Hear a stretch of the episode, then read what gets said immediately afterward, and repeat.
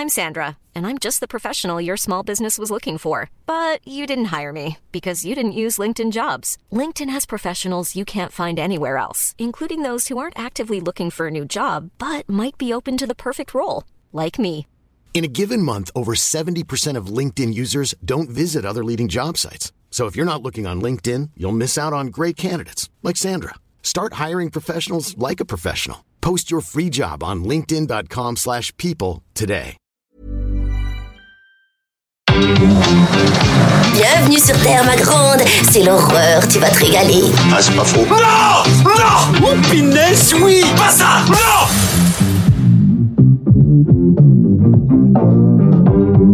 Dites mon nom.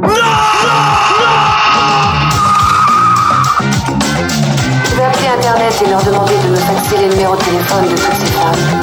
Merci, merci, merci, merci. Écoutez, je dirai pas loin, comme ça, si c'est l'apocalypse ce soir, bip bip. Bonjour, c'est Clémence. Bienvenue dans We Love Série, le podcast signé We Love Cinéma qui s'intéresse aux séries cultes d'hier et d'aujourd'hui. Comme on aime bien prendre le temps d'entrer dans les détails, on traite une série à la fois et on y consacre plusieurs épisodes.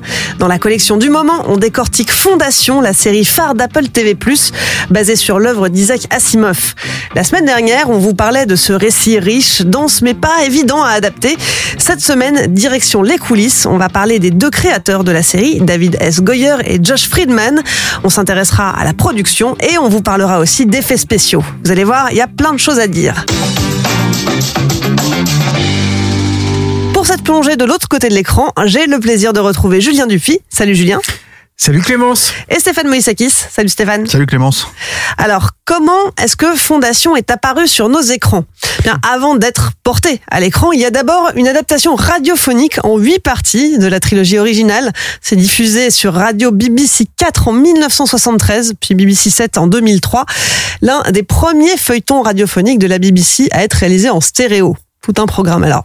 Moi, j'ai pas eu l'occasion de l'écouter. Je sais pas pour vous. Non, non, pas du tout. Mais, euh, mais Tu me voilà. l'apprends. C'était la, la toute première, la toute première adaptation. Alors, ce que tu m'as appris toi, Julien, c'est Mm. que euh, pour le passage à l'image, bon, ça a été laborieux. Il y a eu plusieurs tentatives avortées, dont une première par Jean-Jacques Cano. C'est ça? Ouais, avant, Asimov lui disait, euh, Georges Lucas, il a, il a beaucoup pioché dans, dans Fondation pour Star Wars, ce qui me semble tout à fait discutable. Hein. Je veux dire, euh, on connaît les, les sources de référence de Star Wars, mais bon, sur Fondation, je sais pas. Je... Dites-nous ce que vous en pensez en commentaire, mais moi, je, ne trouve pas. Oui, apparemment, moi, je, apparemment, Jean-Jacques Hano a, travaillé longtemps, longtemps sur une adaptation de Fondation, et puis il y a travaillé à la Jean-Jacques Hano, c'est-à-dire qu'il a beaucoup développé euh, le, le- une façon en fait de pouvoir porter à l'écran euh, euh, ce récit-là. C'est- assez logique, c'est-à-dire que Hano, au, fil de sa carrière, il a essayé d'investir euh, des genres euh, très typés, euh, beaucoup de genres euh, différents, et, euh, et je trouve que dans la volonté de création d'un d'un univers avec néanmoins un ancrage dans l'histoire de notre humanité parce que c'est ça aussi fondation hein.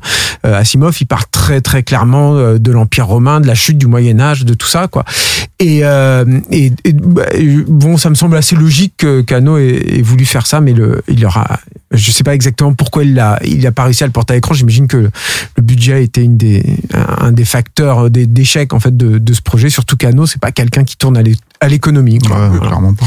Et puis c'est le, c'est alors c'est la, la première d'une série d'échecs dans ces tentatives, puisque ensuite en 98, New Line Cinema dépense un million et demi de dollars pour développer une version ciné. Un échec aussi. euh, et suite à cet échec, le studio s'est engagé à produire une autre trilogie, Le Seigneur des Anneaux. Mm. En 2008. New Line Cinema revient à la charge, mais Columbia Pictures remporte l'appel d'offres pour les droits euh, à l'écran euh, en 2009. Et euh, cette fois-ci, c'est Roland Emmerich qui est engagé pour réaliser et produire. Quelle drôle d'idée. Hmm. Ça, c'est quand même une idée très bizarre. Hein. Quelle, idée d'aller chercher Emmerich? Alors Emmerich, c'est sûr. hein, c'est un- vrai, c'est un vrai fan en fait de de, de SF. Hein. C'est évident quand tu voyais ses tout premiers films allemands. euh, c'était c'était clair que le gars il, il lisait beaucoup de SF étant enfant et tout, mais mais c'est quand même très très très étonnant. Enfin, je, moi je vois pas comment ça aurait pu euh, ça aurait pu fonctionner. Ce qui est amusant, c'est qu'à cette époque-là, tu sais qui, qui a été approché pour adapter, euh, aider à adapter en fait le, le, le récit, c'est David Goyer. Ah. En fait, il a refusé d'adapter déjà auparavant euh, Fondation deux fois, euh, quand il était justement au développement, dans le developmental, Ah. comme ça, au cinéma. Voilà. Ah, c'est drôle. Tu vois, tu m'as appris un truc, je t'apprends un truc. Génial, cet échange d'infos. Et puis alors ça ne s'arrête pas là, puisqu'ensuite c'est HBO qui euh, reprend le flambeau. Et la chaîne euh, de câble euh, américaine reprend les droits en 2014 avec Jonathan Nolan, le frère de Christopher, hein, euh, et créateur de Westworld, qui euh, est sur le coup à l'écriture et à la production. Là non plus, ça n'aboutit pas. Et finalement, en juin 2017, on apprend que Skydance Television développe une adaptation de la saga avec cette fois-ci, donc on l'a dit, David Goyer et Josh Friedman aux commandes. On va reparler d'eux dans quelques minutes. Et en même temps que euh, Skydance développe cette adaptation, bah, la production conclut un accord avec la succession d'Asimov pour les droits d'adaptation à, à la télé. On l'a dit dans le premier épisode aussi, hein, Robin Asimov, la fille de l'auteur, participe à, à la production, elle est productrice exécutive. Ce qui veut pas dire grand chose. Mais bon, c'est intéressant de le mentionner C'est quand même. souvent un titre honorifique, hein, il faut préciser ça aux gens quand on voit quand on voit certains noms euh, qui ne sont pas des noms euh, de producteurs à, pro- à proprement parler, euh, mais qui sont des gens qui sont associés au projet. Le titre de producteur exécutif, c'est généralement un titre, euh, oui, enfin pas honorifique, euh, façon de parler, mais en tout cas, en tout cas, ils ont ils ont fondamentalement peu de de mainmise vraiment sur le projet. pouvoir. hein, Voilà. Ça, ça, et puis aussi le fait que souvent les héritiers ont un problème avec ce type d'adaptation. hein. Il y a une grosse partie des héritiers Tolkien qui n'aiment pas du tout ce que Peter Jackson a fait euh, des romans. Je parle même pas des Hobbits, hein, où là ça peut être un peu plus questionné, mais déjà sur le Seigneur des Anneaux, ils avaient d'énormes, d'énormes soucis. Donc euh, bon, c'est euh, tout ça est, euh, est compliqué. C'est compliqué.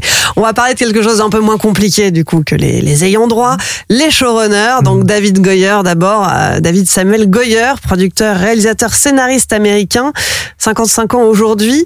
Euh, il s'est fait découvrir, il a vendu son premier scénario pour coup pour coup. Avec Jean-Claude quelque chose Van Damme. Exactement, en Mhm. 89 avec Jean-Claude Van Damme réalisé par Darren Sarafian. Et puis ensuite, dans les années 90, euh, toujours au scénario, Les Maîtres du Monde, The Crow, La Cité des Anges, Blade. Et ça continue. Bah, il faut peut-être préciser que David Goyer, il a au, au moins un, gros crédit en fait que les gens lui accordent finalement assez peu, c'est que euh, euh, l'état euh, du euh, des adaptations de super-héros lui doit énormément, c'est-à-dire grâce au premier Blade, parce que déjà il avait une une pour le coup moi je trouve une vision, mais parce qu'on on expliquait dans le dernier épisode euh, et Julien assez justement disait qu'il y a, y a quand même un problème de vision sur sur Fondation et, et David Goyer a ce problème de manière générale, mais il y avait une tentative, enfin il a fait une tentative d'adaptation de, de Blade en reprenant vraiment un personnage qui est un personnage secondaire dans l'univers de Marvel, qui était vraiment traité de manière très euh, spécifique dans les années 70, euh, euh, ce chasseur de vampires, euh, mi-homme mi-vampire en fait, qui était euh, qui était très funky, on va dire, dans dans, dans la façon dont il était représenté, euh, parce que c'était à l'époque de la Black Exploitation. Lui, il en a fait vraiment un personnage avec l'aide de Wesley Snipes, en fait, d'un samouraï noir et avec une, une comment dire, c'est vraiment une relecture totale en fait du personnage qui euh, euh, a déjà donné, moi je trouve un très bon film, hein, qui est le premier Blade de Stephen Norrington, mais bon, ça, on n'est pas là pour parler vraiment de ça, mais surtout euh, euh, qui a donné le là pour les nouvelles adaptations de Marvel. En fait, c'était la première vraie adaptation de Marvel, en tout cas au cinéma, avec un, un certain budget chez New Line, et ça a précédé, comment dire. X-Men, Spider-Man. X-Men et Spider-Man, qui sont quand même aussi deux, deux, deux autres gros succès de cette époque-là, quoi. Et du coup, euh, avec cette vision, avec cette façon de faire, euh, euh, on peut en tout cas, euh, à défaut de lui euh, donner tout Marvel, en fait, euh, voilà, on peut, on peut dire que son impulsion a créé en fait euh, ce mouvement-là qui aujourd'hui ben donne euh, le MCU etc etc donc c'est c'est c'est important de le préciser parce que c'est c'est quand même un, ce qu'on appelle euh, ce qu'on peut appeler un geek en fait vraiment Mais voilà, en fait c'est ça euh, exactement. David Goyer, c'est ça, c'est le, c'est c'est un des premiers vrais scénaristes geeks. Enfin pour moi, hein, qui, a, qui a pris le pouvoir à Hollywood, euh, ce qui n'était pas le cas. hein. Il n'y en avait pas avant, mais à la, de la fin à peu près à la fin des années 90. C'est-à-dire que euh, lui, il a participé à Dark City. Alors encore une fois, c'est surtout Alex Proyas, hein, Dark City. hein, je vais pas, je vais pas le nier quoi. Mais il n'empêche que dans Dark City, il y a aussi une compréhension, ce qu'on retrouvera dans Blade, de euh, tout ce qui faisait triper euh, les, les geeks dans notre genre euh, à, à cette époque époque-là. Tous les trucs à la Akira, euh, une certaine frange de, de- des jeux vidéo aussi, évidemment beaucoup dans le comics. Et David Goyer, il a, il a, il a vraiment ça en fait. Et c'est vrai qu'il va réussir à transposer ça, à donner les clés pour prouver au monde finalement que c'est totalement adaptable au cinéma, ce qui était loin, loin d'être évident à l'époque. Et puis son, son amour pour les comics se poursuit parce que après après Blade, euh, plus tard, hein, il il entame une collab avec DC qui se poursuit encore euh, aujourd'hui puisque il a quand même travaillé Ça sur. c'est plus discutable déjà quoi. Alors, Alors, bah, il a oui, quand même, c'est il a un quand même fait. les Dark Knight. Il a, Ouais. il a fait Batman Begins, The Dark Knight, euh, Batman Begins pardon et The Dark Knight Rises Mm. euh, avec euh, Nolan, puis euh, puis Man of Steel et Batman versus Superman avec euh, Snyder. Oui, alors le, le, le, le- truc avec euh, Goyer, c'est que c'est quelqu'un qu'on vient chercher, c'est-à-dire que ça, par exemple, c'est c'est un fait assez peu connu, mais euh, euh, quand Marvel a cherché à développer, par exemple, Iron Man, euh, ils avaient un petit pôle de scénaristes en fait, et ils les faisaient travailler sur euh, les différentes idées, les différentes storylines en fait qu'on pourrait qu'on pourrait vraiment développer, et sur quoi on pourrait partir. C'est pas flagrant quand tu vois le premier Iron Man, parce qu'on sait maintenant aujourd'hui que c'est un film qui a été énormément fait à la comment dire euh, à l'improvisation, mais euh, David Goyer faisait partie de ce pôle avec Shane Black notamment pour euh, euh, euh, parce que c'est des gens qui connaissent très très bien les comics et qui donc en fait ont cette aura de spécialiste.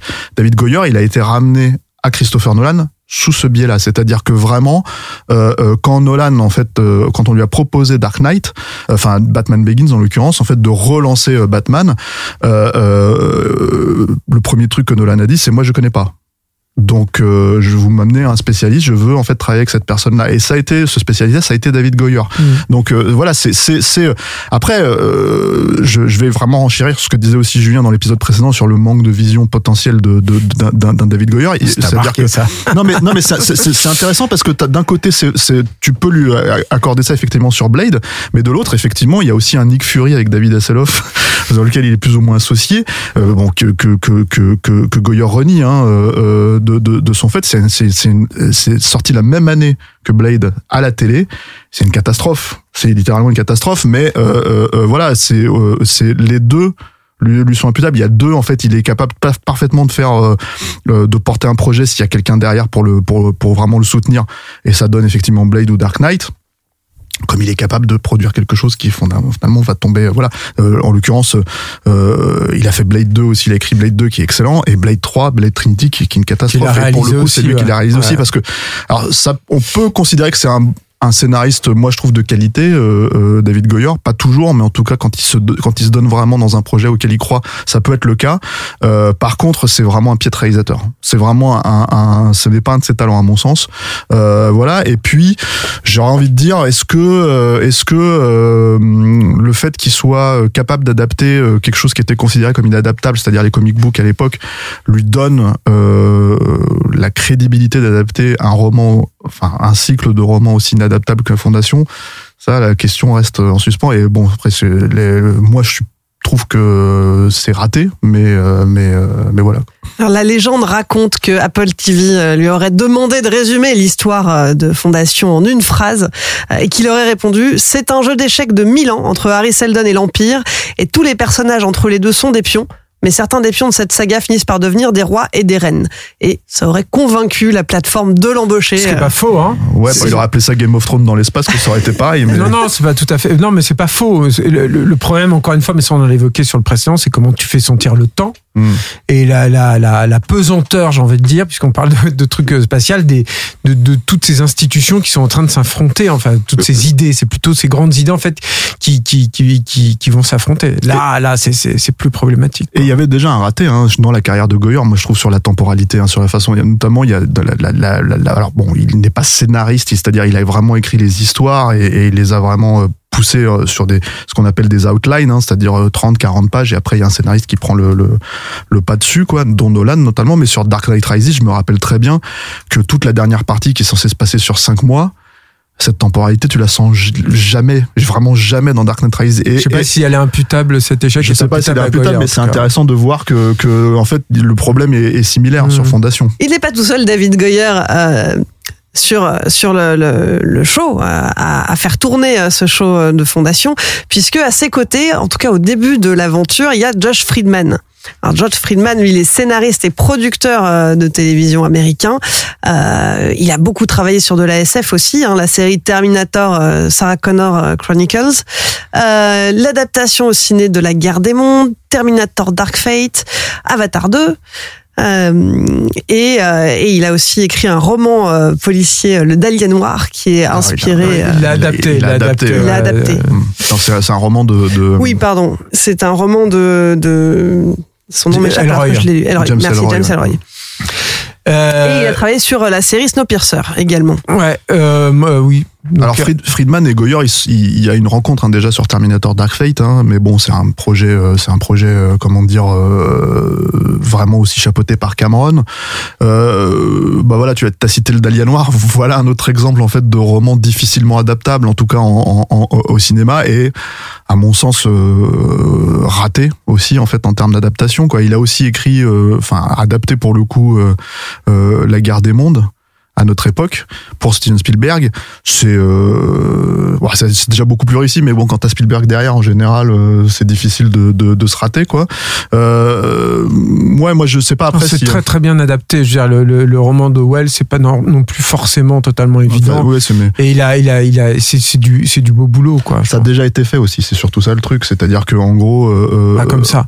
non pas comme ça mais ça a déjà été fait donc je pense que on la, la- le- éventuellement la réussite a l'air moins flagrante même si je suis d'accord avec toi hein, c'est un très bon scénario pour un très bon film quoi mais euh, mais euh, Moi, c'est un mystère pour moi, ce mec. Je connais Mm. pas trop. Hein. J'ai essayé Ouais. de me renseigner un petit peu sur lui. Euh, J'ai du mal à, à, le, à, le, à le cerner. Et puis, en plus, c'est vrai qu'il y a beaucoup de choses que, que je n'aime pas, en fait, dans ce que, dans ce que tu as cité. Hein, c'est manifeste.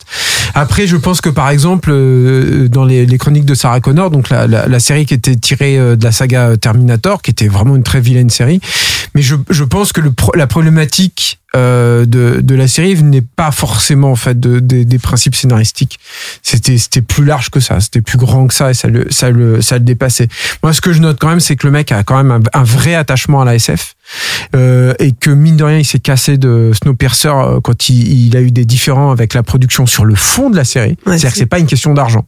Et, euh, C'était une question de vision. Hein, ils de vision et, et ça et mine de rien bon bah c'est- ça veut dire que le gars il a quand même une, une, une certaine intégrité et il y a quand même malgré tout une, vraie euh, cohérence là-dedans et euh, et, euh, et moi par exemple je sais que c'est pas du tout un, avis beaucoup partagé mais je trouve que dans Da- Terminator Dark Fate il y a des idées de scénario qui viennent peut-être hein, de Cameron puisqu'il a été impliqué là-dedans que je trouve vraiment sympa en fait vraiment intéressantes et qui viennent aussi d'une certaine appréciation de de, de, science-fiction quoi.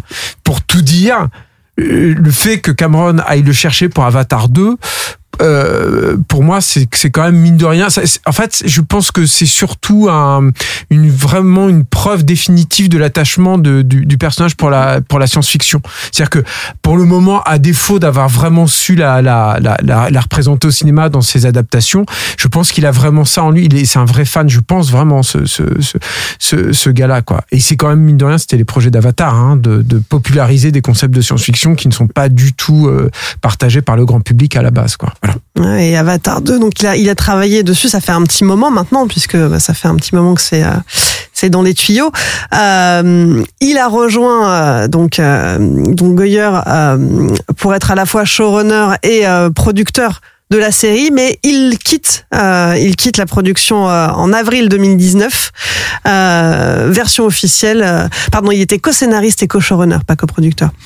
Euh, et donc la version officielle, c'est que le dé- départ était prévu depuis le début. hein. Un seul showrunner devrait rester en place, euh, et, et donc Friedman reste impliqué en tant que producteur exécutif. Manifestement, il travaille à nouveau avec Cameron sur la suite, les suites d'Avatar. Peut-être euh, faudra peut-être préciser je sais pas si on, on- je me rappelle plus si on l'a dit dans le premier épisode mais euh, toute l'idée euh, de- d'adaptation de fondation aussi c'est que c'est que c'est censé être sur huit saisons quoi Alors oui, bah ça, je, je comptais conclure l'épisode Ah oui, d'accord, avec. Tu m'as, tu m'as. ah bah je suis désolé je te spoilé, mais- non mais c'est important de le dire parce que mine de rien c'est censé vraiment enfin je veux dire même si je pense que beaucoup de séries en fait partent du principe qu'à un moment donné on va développer et, et aller aussi loin. Là c'est vraiment euh, dans la logique d'adaptation de Goyer et j'imagine de Friedman en fait il y a vraiment l'idée de, de tout adapter euh, sur euh, 80 heures de, de, de série télé. Quoi. Tout à fait. Et c'est Mm. peut-être pour ça aussi que justement, on en parlait dans le premier épisode. euh, On, on trouvait que euh, c'était vraiment une petite partie qui, va- qui avait été Ah oui, explorée Ouais, uniquement. mais ça c'est un problème, c'est trop en fait. Moi je suis, je reste persuadé de ça en fait. C'est trop, c'est trop des, distendu, c'est trop, euh, c'est trop étalé quoi. Mm. Vraiment. Mais bon après ça, c'est- on en a encore une fois beaucoup parlé dans le premier épisode, mais euh, je trouve ça un peu absurde en fait. hein. Je pense qu'il a vendu aussi ce truc là à, à, à, à Skydance et puis à, et, à- et plus tard en- ensuite à Apple, parce que justement ils se sont dit là on a une vraie épopée qu'on va pouvoir défendre dans le temps et tout, mais mais je pense que Fondation n'est pas forcément bizarrement adapté à ça. C'est-à-dire Ouais. qu'un long métrage aurait été beaucoup trop peu. Huit saisons, c'est beaucoup trop, quoi. Et je trouve même qu'une saison pour ce récit-là, c'est trop. Ouais, Apple TV veut son Game of Thrones finalement. Mm. Ils se sont dit. euh, ils, veulent, ils veulent leur épopée, quoi. Ouais. Voilà, c'est ça. Ah ouais. Alors, cette première saison, elle a pris du temps à être filmée. hein. On en parlait euh, très rapidement dans le premier épisode. Là, on va peut-être un petit peu plus développer. Il y a eu 19 mois de tournage. C'est le Covid notamment qui a impacté. euh, Alors, pas de tournage complet. C'est-à-dire qu'ils sont arrêtés, il y a eu des hiatus, il a fallu qu'ils qu'ils- qu'ils se bougent. Ça aussi, c'est un problème aussi dans la série. C'est-à-dire que ils ont commencé à tourner en Islande et puis euh, ils ont le, le Covid est passé par là et en plus ils, ont dû se confronter aux intempéries en Islande. Donc ils sont ils, ils sont déplacés notamment pour les mêmes scènes à Terminus. Ils sont déplacés euh, sur l'île de Malte et ça c'est pareil, c'est quand même pas la même chose. C'est-à-dire que t'as des déserts, mais c'est pas tout à fait le, même look. Et puis surtout l'Islande donne encore. Alors maintenant on l'a beaucoup vu, hein, ça avait été utilisé si mes souvenirs sont bons dans Rogue One par exemple, mais mais mais il y a quand même, c'est vrai, un truc euh, lunaire en fait dans ce type de, de paysage qui peut convenir à à ce type de de production. Et le, le, le, la chose qui est assez euh, relativement atypique aussi dans dans dans Fondation et qui a été euh, alors c'est David Goyer qui raconte que ça a été très dur à, à, à vendre c'est qu'ils ont voulu tourner au maximum en décor naturel euh, qu'ils allaient retravailler. Et ce qui est pas forcément je trouve d'un point de vue du design la pire des choses dans la série. C'est-à-dire que moi j'aime bien ça c'est mon petit côté d'amateur de SF et tout mais j'aime bien eux ils voulaient pas se référer justement à Star Wars ce genre de truc et tout. Donc ils sont là vraiment dans les ils ont essayé d'évoquer les couvertures euh, de, de- des romans de SF des années euh, 60 70 et tu le retrouves quand même de temps en temps sur ça, reste sur des vignettes hein, mais tu le retrouves. Euh, en l'occurrence ça fait un peu euh, euh, belle photo de Géo avec tout à coup une planète ou des anneaux euh, qui sont dans le fond. Moi moi je sais que c'est des choses qui sont plutôt qui me sont plutôt agréables. C'est pas là-dessus que je vais défendre une série mais le fait que ce soit là c'est c'est plutôt c'est pas euh, c'est pas inintéressant quoi Alors d'a- d'après ce que je lis, je crois que c'est vraiment en Irlande en fait que ça a été euh, tourné et pas en Islande. Enfin, je vois pas de mention euh, de euh, au tout début si je suis quasi sûr au tout bon, tout voilà. début. D'accord. Il faudra creuser ça. Mais en tout cas, la production de la série dans sa, sa globalité, dans sa majeure partie, a eu lieu à Limerick en Irlande. Ouais, et là où était euh, tournée une partie de Game of Thrones aussi d'ailleurs. Et l'île de Malte, pareil. hein. Mm. Tout à fait. Et euh, il y a aussi un travail qui a été fait dans des paysages volcaniques euh, euh, à la caldeira de Los Arabales. euh, Dans les Canaries également aussi. et dans ouais. les Canaries. c'est ouais, pareil, ce sont des paysages, tout ça qu'on a qu'on a beaucoup vu. hein. Je confirme pour l'Islande d'ailleurs. Très bien. Alors je crois que tu avais des choses à nous raconter aussi sur, euh, sur le design plus précisément. Oui, c'est plus du domaine du, du détail, mais ça, euh, ça défend quand même quelques trucs. Il y a quelques trucs qui est pas, pas inintéressants en fait dans le dans les designs, c'est-à-dire qu'il y a, il y a quand même une recherche de euh, à les rendre, euh, si ce n'est fonctionnel, en tout cas à, ce qui fasse sens. Et moi, je trouve qu'il y a des, des- petites choses par-ci par-là qui sont assez intéressantes. Dans, dans le premier épisode, je parlais par exemple de l'armure euh, de, de, de- du personnage joué par Lee Pace. Euh, Il y, a, y, a, y a le vaisseau, pareil, de de, de l'empire moi je le trouve assez intéressant qui euh, qui se crée lui-même un trou noir en fait. Euh, ça c'est un truc que j'ai jamais vu auparavant. Et l'idée aussi c'est que euh, dans, dans la conception de l'empire est un, un univers très euh, masculin en fait. Et, euh, et le vaisseau a été conçu comme ça. C'est-à-dire qu'il y a il y a, une idée euh, de, de forme de couteau de lame ou alors de bah, de phallique quoi. Enfin c'est un, un parallèle qui a été usé jusqu'à la corde mais qui fonctionne plutôt plutôt bien moi je trouve et qui euh, justement euh, transperce littéralement euh, l'espace.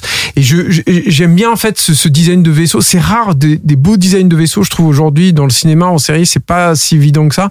Et, euh, et j'aime bien parce que donc tu as cette idée qu'il crée son propre trou noir, qui est une idée que j'avais pas vue avant, où la forme euh, rejoint le fond. Enfin, tu comprends du coup comment il fonctionne.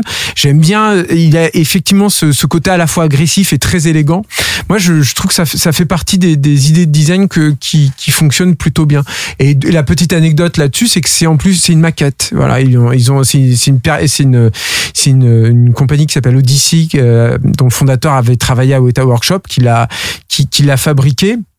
Alors euh, bon, ça sent un petit peu. ça- moi, je trouve que ça rapporte, ça rajoute, ça rajoute rien vraiment à l'image.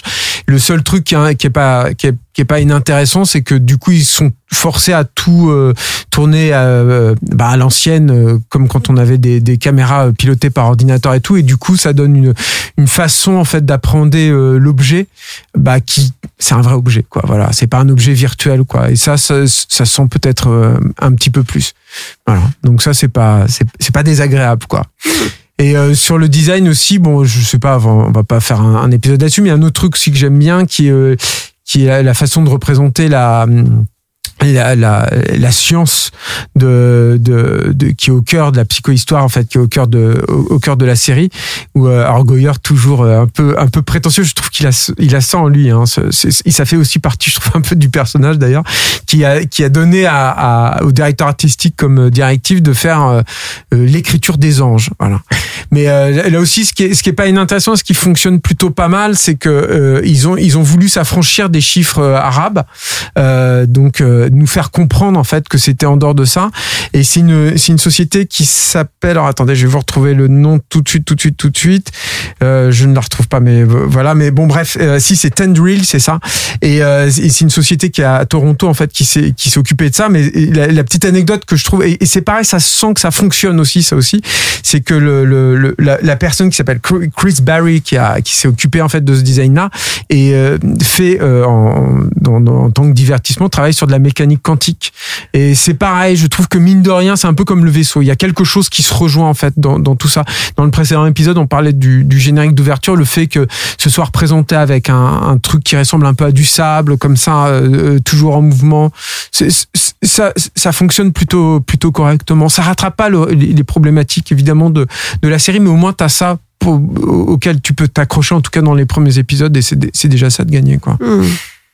Stéphane, t'es d'accord avec euh, Oh, moi je pense qu'après, individuellement, il y a, énormément de travail hein, qui a été euh, projeté dans, dans, la série. Ça, se, ça se sent, hein. il y a des designs de créatures, il y a tout un tas de trucs comme ça, il y a euh, cette énorme, euh, comment dire... j'ai envie de dire le monolithe, hein, presque. Voilà, c'est tellement la référence est flagrante, quoi. Mais, donc voilà, c'est- encore une fois, je pense qu'on peut dire que c'est une jolie série à regarder. Pas toujours, Mais, euh, quand même. mais- non, mais en fait, euh, en tout cas, ça peut, ça peut, ça, ça, ça, ça attire l'œil. Il y a un soin qui est, qui est, qui est esthétique, qui est volontaire, quoi. Maintenant, euh, je sais pas moi les pas. anachroniens tu vois par rapport à tout ça toi je viens de dire beaucoup noms mais ça c'est c'est un vrai problème moi je trouve le design de leurs costumes euh, enfin c'est cheap c'est j'ai l'impression de voir un peu un, Mais moi j'ai un Z problème. italien moi j'ai un, j'ai un problème avec les Spacers, hein, par exemple aussi. Hein, C'est-à-dire en termes de design. hein. Je- pour moi, j'ai l'impression d'être dans, dans le, le comment s'appelle le, le film de Besson, là, le Valérian de Besson, euh, par défaut, quoi. Mais, mais pour moi, c'est tout ça, c'est très très dans l'air du temps. Mais après, oui, j'ai pas, je suis pas comme Julien en fait. J'ai pas de- d'attachement. Enfin, c'est de l'attachement à la science-fiction en soi, mais euh, mais pas euh, comment dire euh, au point de me dire ah bah là il y a un joli vaisseau, il y a une jolie ville, et puis donc ça me suffit pour euh, pour pour euh, pour voilà, je je je ce travail il est évident quand tu regardes le film, la série, pardon. Mais, euh, mais pour moi, 10 épisodes, effectivement, c'est, c'est, euh, c'est, je les ai sentis passer, quoi. Bon, quelques mots du casting peut-être avant qu'on qu'on finisse cet épisode. Il n'y a pas grand monde euh, dans, dans la série qui euh, Il y, a, y a peu de comédiens comédiennes qui sont euh, très connus du grand public, mais on retrouve quand même Jared Harris, euh, qu'on connaît pour euh, son rôle dans Tchernobyl. Mais je pense, moi, je pense qu'il a été casté pour ça, en fait. Ils ont le même rôle en fait. Hein. C'est des, c'est des scientifiques plutôt droits dans leurs bottes et qui viennent et qui disent attention, il y a une catastrophe qui est imminente et qui, qui va arriver. Bon, après, je trouvais qu'il était, euh, il était bien meilleur dans dans Tchernobyl que dans que dans Fondation, même si est pas, c'est pas non plus un problème, je trouve euh, dedans. Non. euh, Il y a, il y a un petit, un petite anecdote rigolote d'ailleurs, c'est que quand il discutait avec les gens, souvent, il a, Goyard avait donné comme directive de, de, de continuer en fait les, à tourner sur euh, sur Jared Harris une fois que les autres comédiens avaient fini de dire leur dialogue. Et ils ont beaucoup récupéré ces moments-là pour vraiment montrer le poids qui pèse sur les épaules de ce personnage-là quoi. Voilà. Donc euh, non je trouve que c'est plutôt c'est pas un mauvais choix quoi. Voilà Non, il y a deux jolies révélations aussi quand même hein, pour les personnages de de, de Salvador Hardin et de de, de, de Gal. En fait, moi, je, je- Léa Harvey et Lou Liobel. ouais, ouais. qui sont des actrices que je connaissais pas et euh, enfin Liobel va- elle est super hein, voilà, elle est super. toutes elle est les deux elles sont vraiment euh, super quoi C'est, c'est, c'est, c'est- elle, elle disparaît quand même pendant un, un gros moment de la série, mais, euh, mais enfin, elle est présente en voix off et tout ça, mais, mais. C'est euh, la narratrice. Hein, dans Ouais, ouais. Oui, d'ailleurs, ça c'est pareil, c'est un truc de narration. Je me rappelle, il y a quoi Je crois qu'il y a au moins quatre épisodes qui commencent par ma mère me racontait que. Et t'as envie de dire oui, bon, on a, on a compris, euh, voilà. Mais mais non, elle, elle est, elle est, elle est, elle est vraiment super et tout. Et euh, et, euh, et moi j'aime bien. Enfin, je trouve que Lee Pace est plutôt bien utilisé aussi. Quoi, Voilà, et Lee Pace, autre acteur qui lui Mm. pour le coup est connu euh, et qui incarne l'empereur, Mm. l'empire, Mm. euh, qui Ouais, est qui- dans la fleur de l'âge. Moi, j'ai plus de mal avec l'IPS. Moi, je trouve que notamment tout son son espèce de parcours christique, non seulement je trouve que cette partie là de, du, du récit est d'une lourdeur symbolique énorme, mais en plus je trouve qu'il a une euh, il se regarde beaucoup jouer. Moi, je trouve l'IPS à Ah, chaque ouais, fois ouais. et c'est un peu. Alors, c'est- tu pourrais dire que ça fonctionne en- euh, avec le personnage, quoi. Mais bon, des fois, moi, ça m'a un peu saoulé, quoi. Ça m'a C'est- pas- il m'a pas dérangé. Moi, j'ai trouvé Mm. plutôt bien, euh, bien exploité, quoi. Mais, euh, mais euh, c'est, c'est, c'est, c'est un, second rôle hein, en général, donc c'est, c'est, c'est intéressant de le voir dans un rôle un peu principal comme ça, quoi. Mm. Mais, euh, mais et puis je trouve qu'il a une espèce de physique. A- bon, c'est- il est très beau d'une certaine manière, mais il a quand même un physique un peu atypique. C'est-à-dire, il a quelque chose de, de, de Oui, ça c'est vrai. que, que, que je trouve en fait Fabriqué dans une éprouvette. quoi. Ouais, ouais, ouais, non mais c'est vrai, il a. il a, des muscles par exemple qui sont euh, tout à fait euh, bizarres quelque part. Il est très sculptural comme mec, mais presque trop quelque part. C'est-à-dire que ses pectoraux, la façon qu'ils ont d'être taillés, que je reviens pas, je parle des pectoraux, mais c'est important parce qu'ils sont beaucoup exploités et beaucoup montrés dans le truc et que ça fait sens. Enfin, je veux dire, le côté sculptural, je pense qu'il a été choisi pour ça, quoi. Et c'est vrai, ça, c'est, totalement, moi, c'est vraiment une problématique vraiment de jeu pour le Ouais, coup, moi, moi, qui, je, me, moi, je qui pensais me pose plus de soucis. Je pensais plus à ses sourcils en fait. Il y a un truc en fait quelque chose. Non non mais c'est pas. Enfin je dis parce que c'est quelque chose. Tu sais. Enfin les gens, euh, les gens qui ont des des, des, des, regards très appuyés comme ça en général, on, leur demande de, de s'épiler les sourcils ou ce genre de choses en fait quand c'est des stars de cinéma on va dire des, des, des comédiens de cinéma. Et, et là en fait c'est quelque chose qui reste chez lui qu'on voit qu'on remarque et euh, et, et euh, et c'est pas si fréquent que ça et, et du coup ils en jouent quand même beaucoup euh, euh, notamment avec le l'acteur et tu vas peut-être me donner son nom parce que je l'ai pas sous le sous la main mais l'acteur qui joue le- sa version euh, âgée quoi Plus âgé, ouais. voilà, ils en jouent beaucoup en fait de ça pour la ressemblance. Je trouve que c'est moins flagrant avec le comédien. Euh, Merci. C'est c'est moins flagrant avec le comédien qui joue le, le, le, le rôle jeune, hein, je trouve, parce que là, il a vraiment une allure de, de comment dire de jeune premier euh, de de de, de, de, de série ou de film young adulte quoi. Et mais c'est un peu volontaire puisqu'il a une il, a, il est censé avoir une romance. euh, aussi dans, dans la série quoi à un moment donné euh, mais euh, mais je trouve qu'en fait ce jeu comme ça sur sur le sur le sourcil il y a, vraiment c'est- idiot hein, de dire ça comme ça mais c'est finalement suffisamment rare pour pour pour pour le pointer je trouve du doigt quoi Écoutez, je vous propose qu'on on s'arrête sur les sourcils de là, Ça, ça bon, bah, me alors, voilà. Et ses pectoraux Parfait. Et ses pectoraux, c'est très bien pour conclure. Euh, Fondation, si vous avez aimé, réjouissez-vous. Une seconde saison est d'ores et déjà confirmée. On l'a appris le 7 octobre. Et si le succès est au rendez-vous, donc on le disait tout à l'heure, ça ne s'arrêtera pas là. David Goyer dit qu'il aimerait développer la série sur 8 saisons, donc 70 ou 80 épisodes. Ceci dit, ça n'a pas été euh, très très bien reçu par la critique, j'ai l'impression euh, quand même euh, cette adaptation. Alors, a priori, le, le- les réceptions est assez euh, Consensus mou quoi.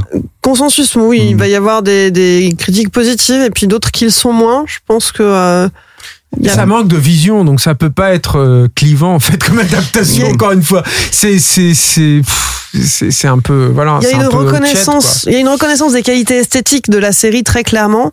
Euh, qui sont discutables encore une fois. Oui. Il y a encore des intérieurs de vaisseaux par exemple et tout. Alors, sûr, je ne fais que transmettre ce qui a été dit Ouais. ailleurs. C'est que le messager, Clémence. On en a pas parlé, mais moi sur l'Invictus, bah, je trouve ça extrêmement cheap. Hein. Ah ouais, ouais, ouais, ouais, c'est tout le passage sur l'Invictus et tout ça, euh, ça, ça fait euh, ça fait alien euh, du pauvre, quoi, vraiment, quoi. Non, mais vraiment, c'est c'est c'est c'est vrai que j'avais complètement oublié de parler de ça, mais euh, mais ça fait partie des problématiques de design, euh, tu vois. C'est-à-dire Julien retient certaines choses, mais c'est vrai que moi je retiens un peu plus Non, le le, négatif. le- et- de, de budget dont on a parlé, Ouais, ouais, qui ouais. sont un peu problème. Donc j'espère que pour les prochains, il aura un peu plus Je d'argent. voulais pas terminer sur les sourcils de, de. Très bien, on terminera sur l'Invictus donc. Voilà. Ça y est, cette collection consacrée à Fondation est déjà terminée. Julien Stéphane, merci de m'avoir accompagné pour ces deux émissions. Merci Clémence. Merci. Wheel of Series, c'est fini pour aujourd'hui. Suivre les prochains épisodes ou réécouter celui-ci, rendez-vous sur wheelofcinema.bnp Paribas et sur vos applis de podcast. Nous, on se retrouve mardi prochain pour une nouvelle collection, la toute dernière de l'année. Et on vous promet quelque chose hum, au-delà du réel. Bonne semaine et à très vite.